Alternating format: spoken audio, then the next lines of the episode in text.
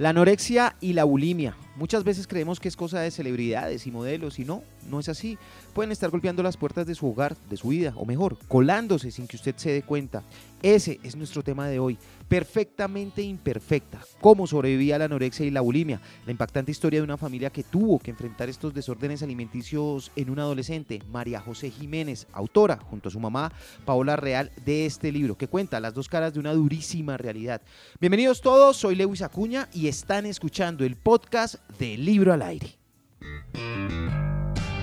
Libro al Aire.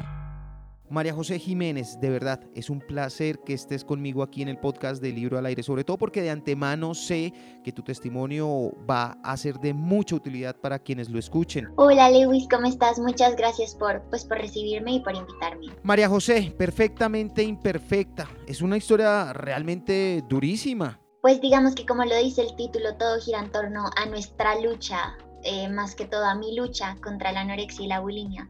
Yo tenía 15 años cuando todo comenzó y, tuve que sobrellevar un proceso bastante complicado durante un par de meses, casi seis meses, hasta que llegué a la clínica y allí emprendí la verdadera recuperación de mi enfermedad. Entonces, realmente el libro, en el libro cuento todo el testimonio acerca de cómo comenzó, cuál fue el génesis de toda mi enfermedad, cómo tuve que sobrellevarlo mientras estuve afuera del hospital y ya una vez entré al hospital, cómo fue esa lucha interna por aceptar que estaba enferma, pero además salir adelante. María José, realmente no tenemos claridad sobre este tema, sobre la anorexia, la bulimia, sobre la incidencia que tienen estos desórdenes alimenticios en los hogares, porque cada vez que alguien no quiere comer, simplemente se le dice, hey, mire cómo está de flaco, de flaca, ¿qué quiere que le prepare? ¿Una sopa? ¿Qué hago? Deje la bobada y coma. No, lo que dices, total, la gente tiene súper estigmatizadas las enfermedades, la anorexia y la bulimia son vistas como un capricho adolescente, literal. Una vez estaba escribiendo y es básicamente como si alguien te dijera que eres una niña caprichosa, una niña rica, una niña que no quiere comer y que solamente está pensando en su cuerpo y por eso es que no quiere comer nada. Pero realmente que la relación con la comida va mucho más allá de solo no querer comer o solo querer estar delgada. Hay muchísimos factores que la gente desconoce que realmente afectan em, cómo se empieza a desarrollar la enfermedad dentro de ti. Entonces, pues nada, fue súper complicado porque yo sí creo que hay una relación con la comida. Tal y como una relación con un amigo, con un novio, con un familiar, lo único es que la comida no te habla, no te pelea, no te responde nada, pero está ahí y hay una relación con ella. Y cuando entras en, este, en esta dicotomía de, de, querer seguir a tu enfermedad, pero al mismo tiempo saber que esto no es lo mejor, pues ahí es cuando la relación con la comida se empieza a quebrar, te empiezas a alejar de ella. Y por lo menos en mi caso comencé a tenerle un miedo infinito a, a los alimentos. Entonces, el proceso de volver a sanar mi relación con la comida, de sanar mi relación con ciertos alimentos, pues fue un proceso que fue bastante retador, pero que hoy en día agradezco mucho haber podido afrontar y, sobre todo superar. ¿Tiene la misma importancia en este proceso lo psicológico y lo físico? Total, y creo que eso es otra cosa que desconoce muchísimo la gente. Cuando se habla de trastornos alimenticios, la gente, o bueno, cualquier trastorno mental, la gente piensa que solo la mente, las ideas y el pensamiento son lo que se involucra en esta, pero lo que desconocen es que realmente como cualquier otra enfermedad también puede comprometer tus órganos vitales y todo tu organismo por dentro. Entonces, más la anorexia y la bulimia, que pues tienen que ver directamente con ingerir alimentos, que el alimento es como nuestra gasolina, pues obviamente que comprometía muchísimo mi salud física. Y, creo que ese fue un error también de mis papás y mío y de todos mis doctores, y fue que no nos dimos cuenta a tiempo de cómo se había afectado mi cuerpo por dentro. Entonces, evidentemente sí compromete, compromete absolutamente todo.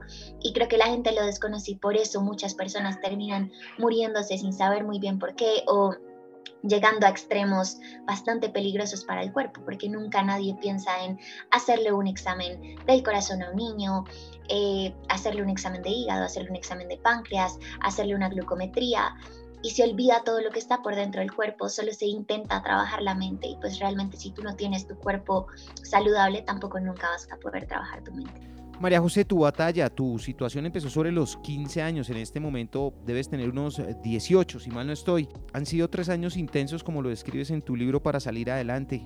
¿Puedes decir en algún momento, ya vencí este desorden alimenticio? Pues yo creo que nunca vas a poder decir que venciste por completo a la anorexia y la bulimia, eso de que las superaste y las dejaste atrás, enterradas en un pasado, es, es una mentira porque realmente lo que tú aprendes a hacer una vez decides atacarlas y batallar contra ellas es básicamente volverte más fuerte y saber que ellas no pueden tener las riendas de tu vida, sino que en cambio tú eres el que debe de llevarlas y que eres más fuerte, eres más valiente y que tienes toda la potestad para decir qué haces con tu cuerpo y con tu vida y tu enfermedad no puede tomar ese lugar que es tuyo.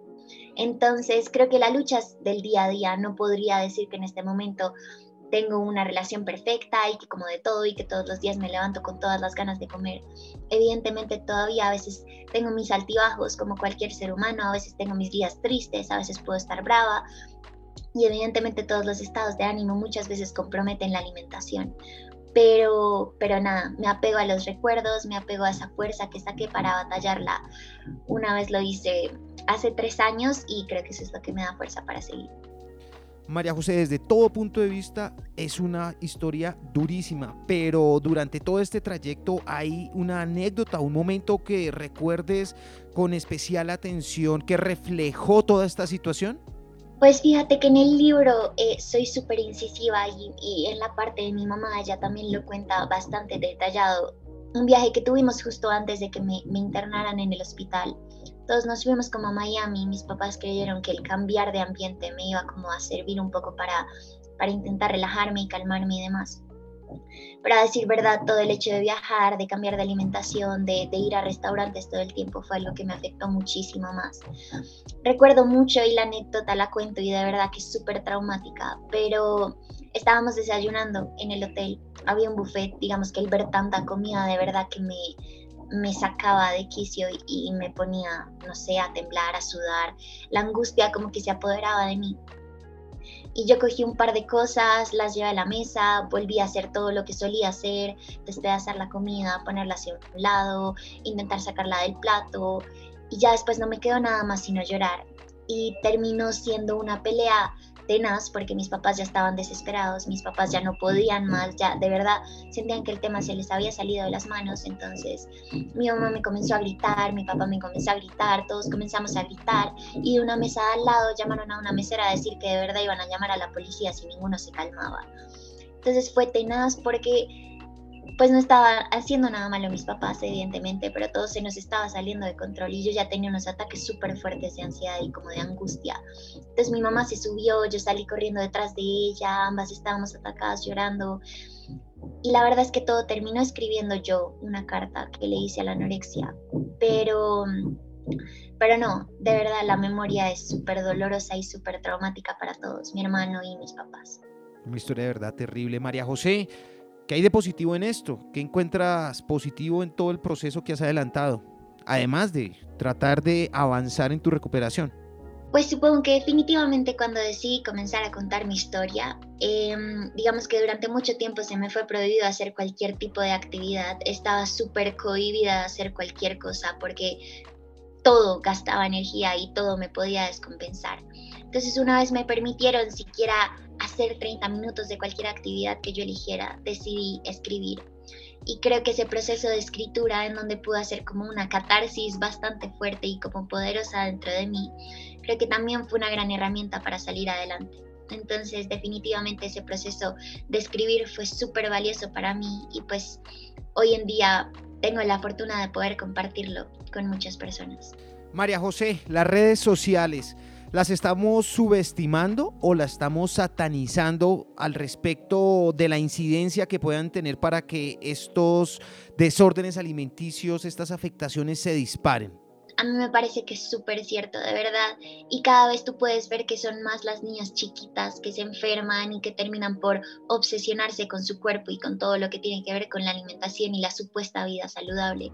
Y eso es porque yo creo que cada vez más es el acceso a las redes sociales es, mayor y cada vez pueden acceder más y más niños, cada vez más pequeños.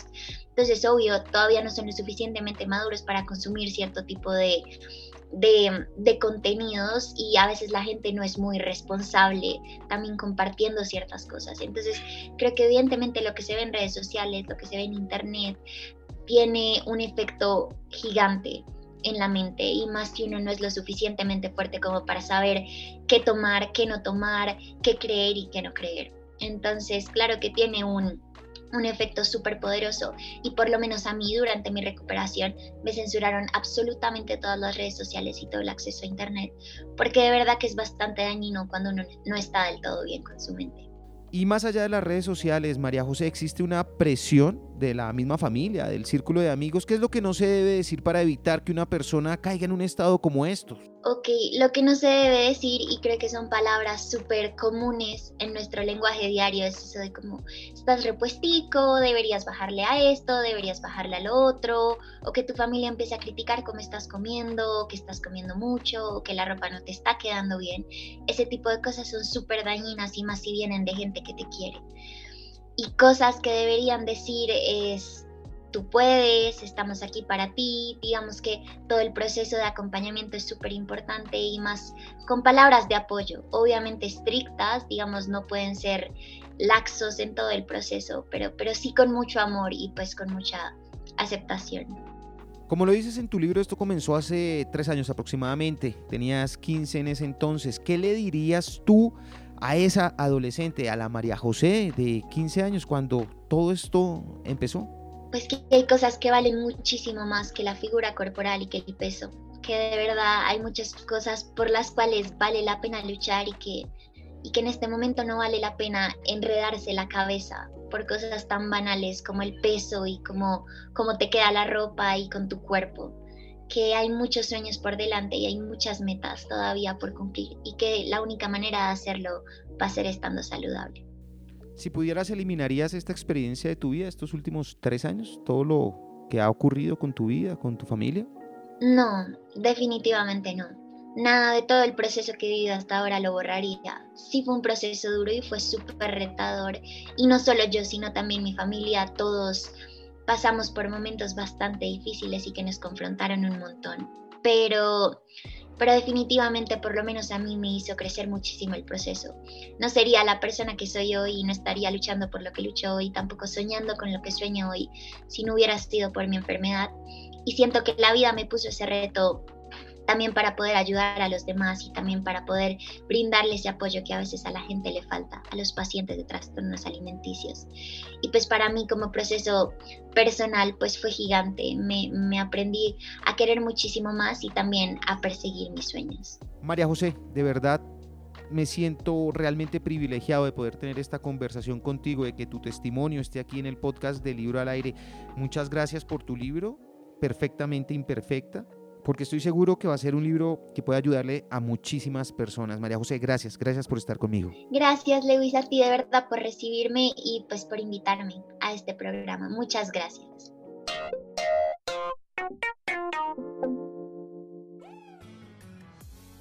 A ustedes que me acompañaron escuchando este podcast, gracias. Espero lo hayan disfrutado y les haya gustado tanto como a mí. De eso se trata, de encontrar y compartir libros que alimenten la vida. Por favor, visiten la página www.libroalaire.com, suscríbanse a nuestros perfiles en Instagram, Facebook, Twitter, YouTube y a nuestro podcast, en cualquiera sea la plataforma que estén utilizando para escucharlo.